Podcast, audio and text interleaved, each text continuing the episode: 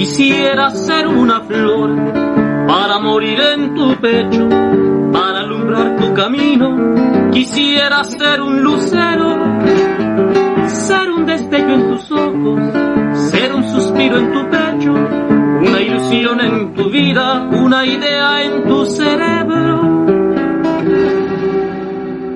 Cada año vemos con gusto que la celebración de Día de Muertos perdura. Es más, hasta podemos ver que ha tomado fuerza.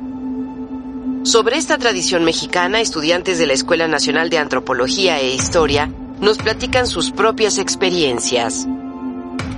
Me llamo Marisol, eh, estudio en la Escuela Nacional de Antropología e Historia y estudio historia.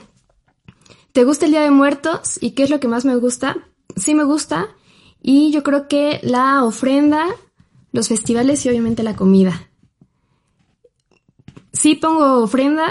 Eh, son fotos de familiares o de personas que admiramos. Así pasa. Día de Muertos. México. México.